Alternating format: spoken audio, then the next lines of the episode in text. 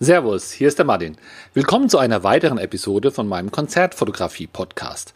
Du bekommst hier wöchentlich Tipps und Anregungen, wie du die Qualität deiner Konzertbilder und deiner Abläufe bei der Konzertfotografie immer mehr verbessern kannst. Und zwar ohne, dass du dir für viel Geld neue Kameras oder neue Objektive kaufen musst.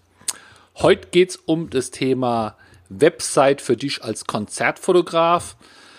Ich nehme es gleich vorweg. Es ist ja auch so eine Art Aufruf, erstelle dir eine Website. Also mein Tipp ist, mach's und in dieser Podcast-Episode erfährst du nochmal, warum du es machen solltest und was da die Vorteile sind. Aber zuvor wollte ich nochmal auf ein aktuelles Thema kurz eingehen. Ihr habt's vielleicht meine Episode vor zwei Wochen noch im Ohr. Da habe ich euch vorgestellt, dass es in Düsseldorf äh, am vierten nächsten Monats ein Großkonzert gibt, geplant mit 13.000 Fans.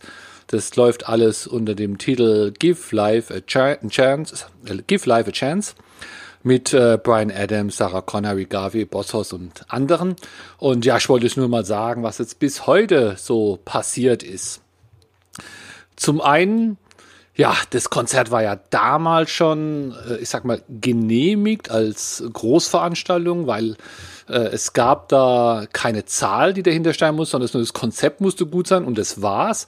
Deswegen wurde es dort, ich sage aber auch von der lokalen Politik auch genehmigt. Aber die Landespolitik, die fand es dann irgendwie zu groß und es gab dann da auch ein bisschen hin und her. Aber scheinbar hat man sich damals auch dann zusammengesetzt und ja, es gibt einen Kompromiss, aber für mich ist dieser Kompromiss überhaupt noch nicht greifbar.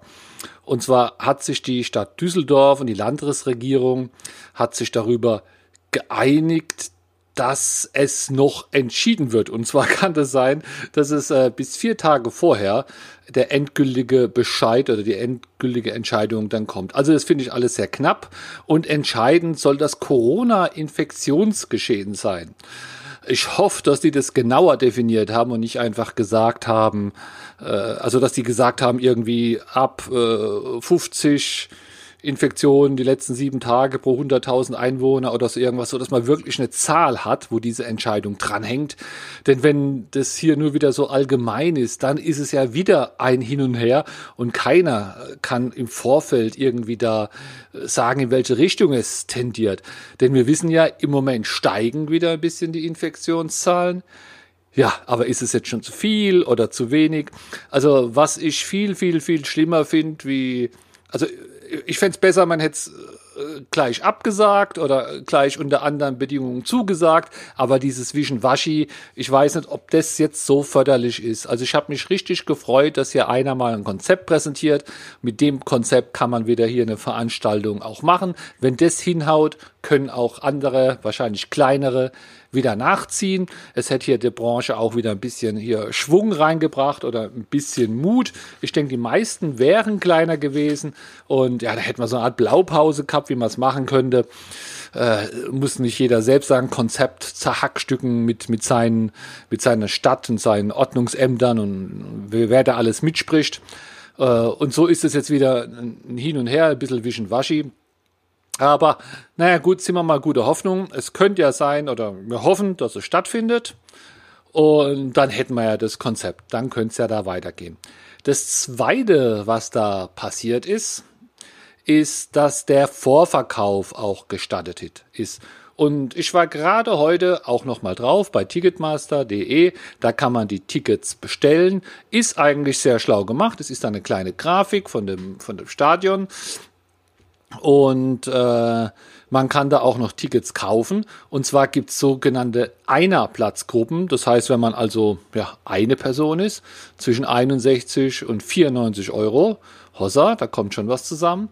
Und es gibt aber auch Zweier, Dreier, Vierer, ah ja, und Vierer ist das größte, Viererplatzgruppen. Äh, die sind pro Platz genauso teuer, aber ich denke, dass man halt bei einer Viererplatzgruppe einfach, Moment, ich sag mal hier plus eins, ja, da kann man dann auch direkt vier Plätze kaufen. Also man kann einen Einzelplatz kaufen oder einen Dreierplatz und beim Dreierplatz sind dann die drei Plätze nebeneinander. Wenn man einen Viererplatz kauft, sind die vier Plätze nebeneinander. Also man muss sich vorher überlegen, wie viel, wie groß die Party ist. Wenn man drei Leute ist, kauft man Dreierplatz, sitzt nebeneinander und dann vermute ich, dass halt da außenrum, links daneben, entsprechend die Absätze sind. Also das finde ich hier sehr, sehr gut gemacht. Und dann gibt's auch VIP-Tickets, kann man sich holen. Und die sind hier mit, mit in den Logenbereichen und die sind hier auch, auch richtig teuer kann man sich ja schön aussuchen. Finde ich gut. Und irgendwo habe ich es, glaube ich, mal gelesen oder, oder zumindest habe ich es gesagt, weil ich es gelesen habe, dass wenn es denn ausfallen sollte, dass dann das Geld fürs Ticket zurückgibt.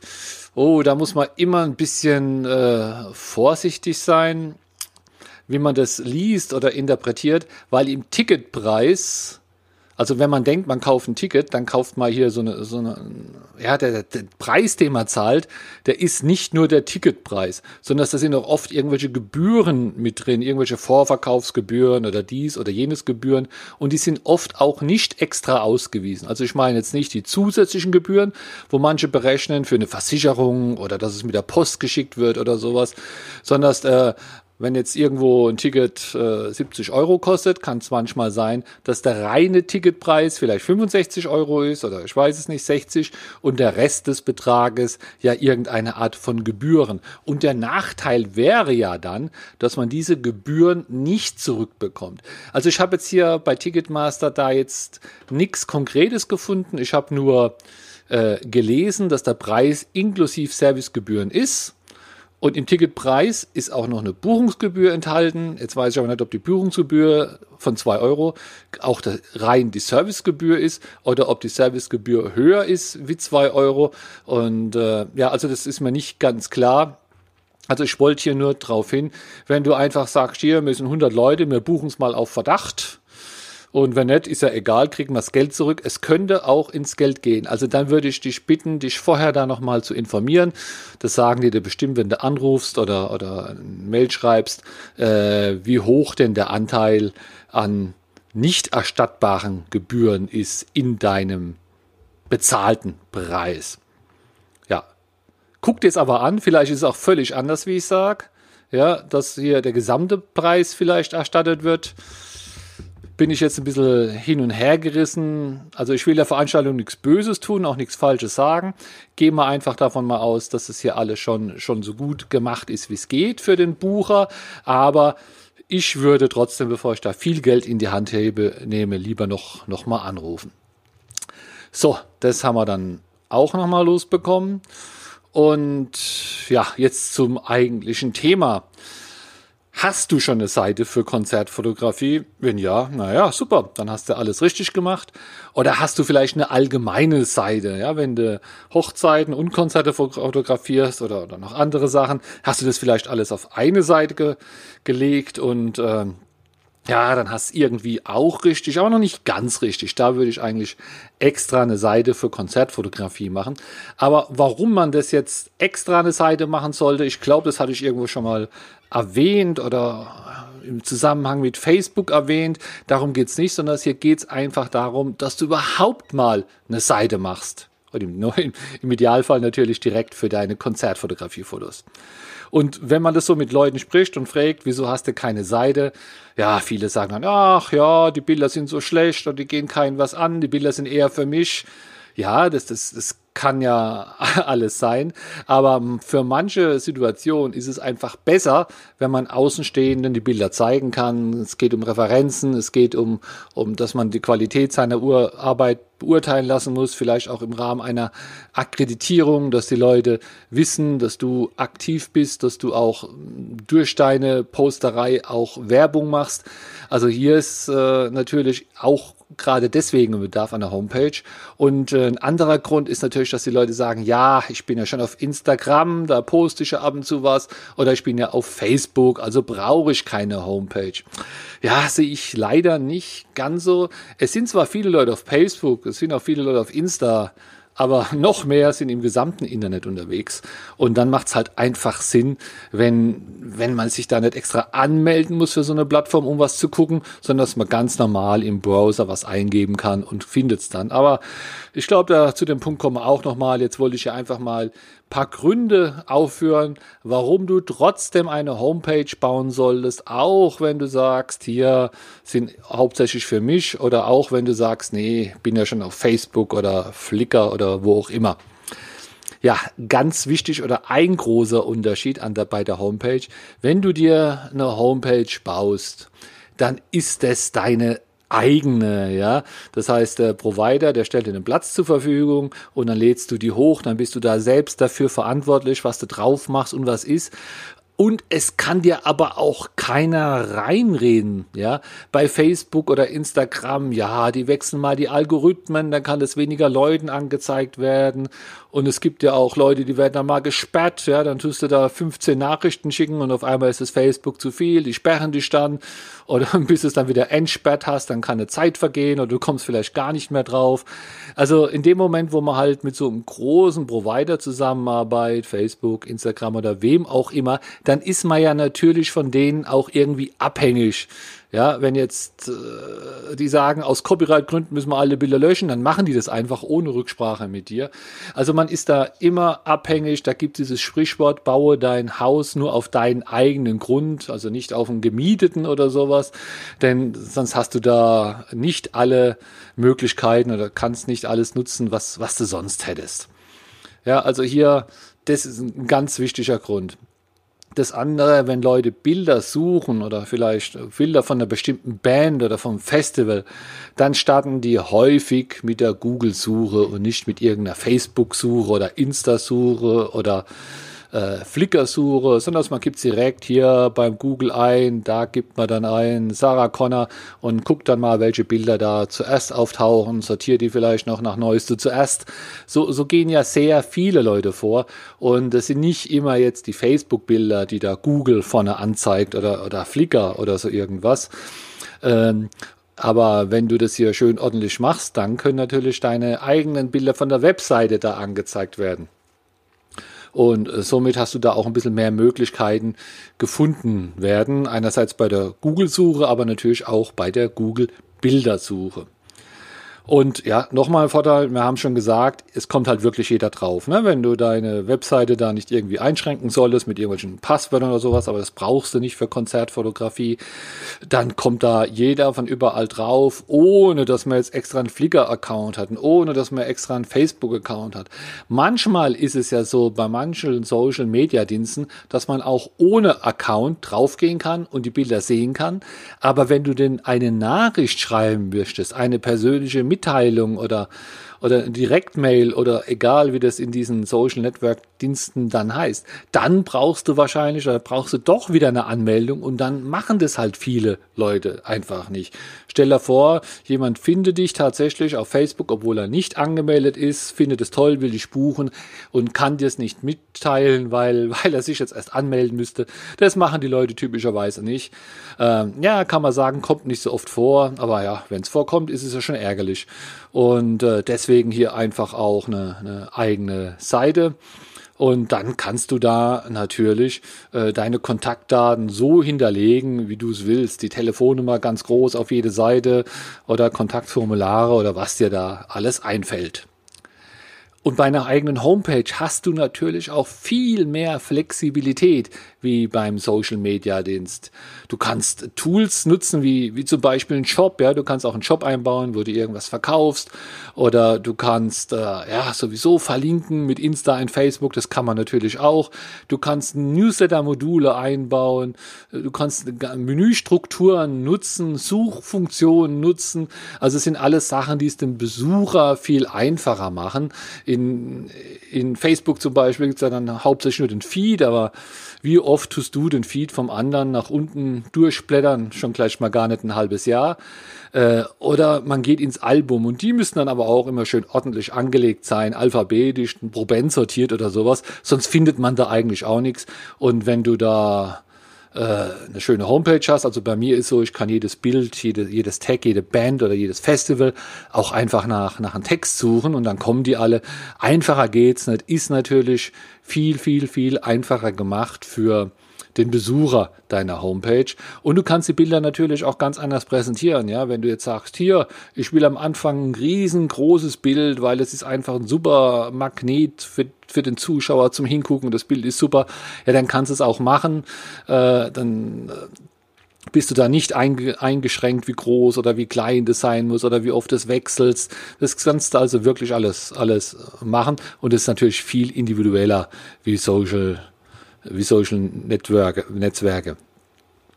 Oder auf Schwerpunkte eingehen, ja, dass du äh, bestimmte Schwerpunkte setzt. Äh, das hängt ja auch wieder mit dem Gruppieren zusammen. Also man kann sich da wirklich mehr auslassen.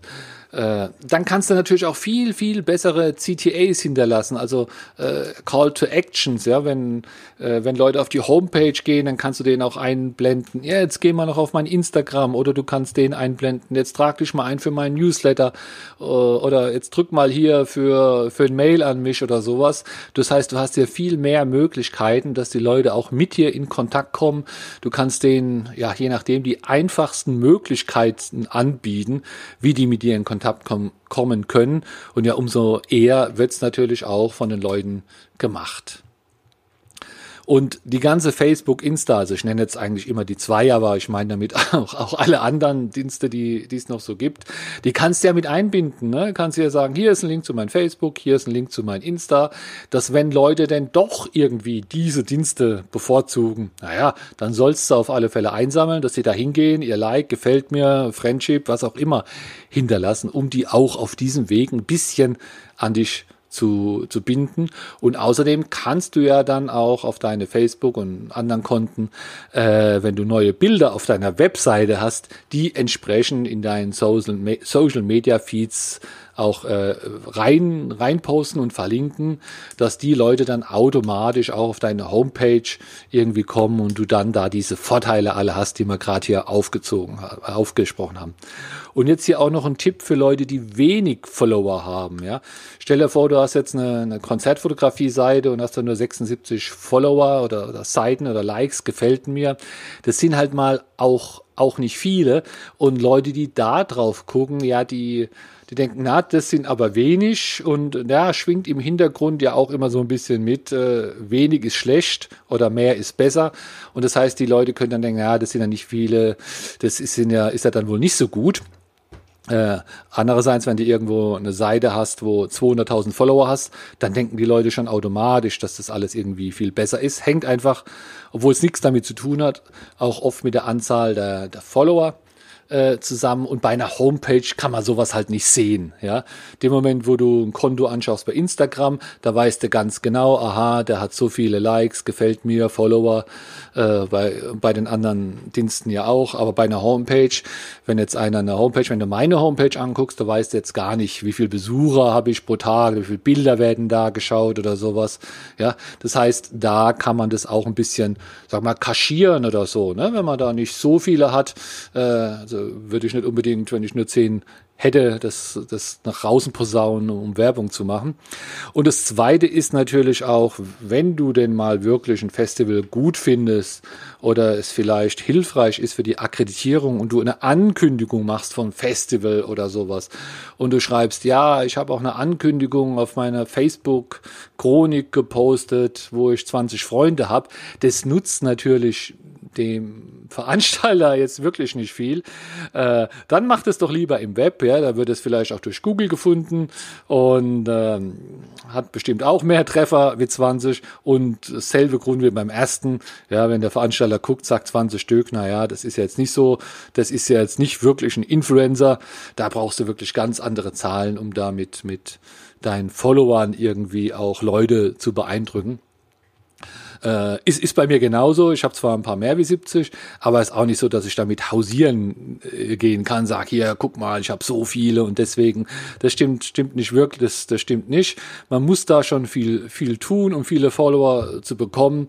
Und ja, gerade wenn man so in Nischen ist, so wie, wie wir mit Konzertfotografie, ja, dann ist es natürlich pff, unheimlich schwer, auf große Zahlen zu kommen. Aber bist du das alles ein Auftraggeber oder jemand, der über deine Akkreditierung entscheidet, verklickert hättest, ja, es ist, glaube ich, besser, da einfach eine Homepage zu machen und solche Sachen, wo da auch eine gewisse Außenwirkung du zeigen musst.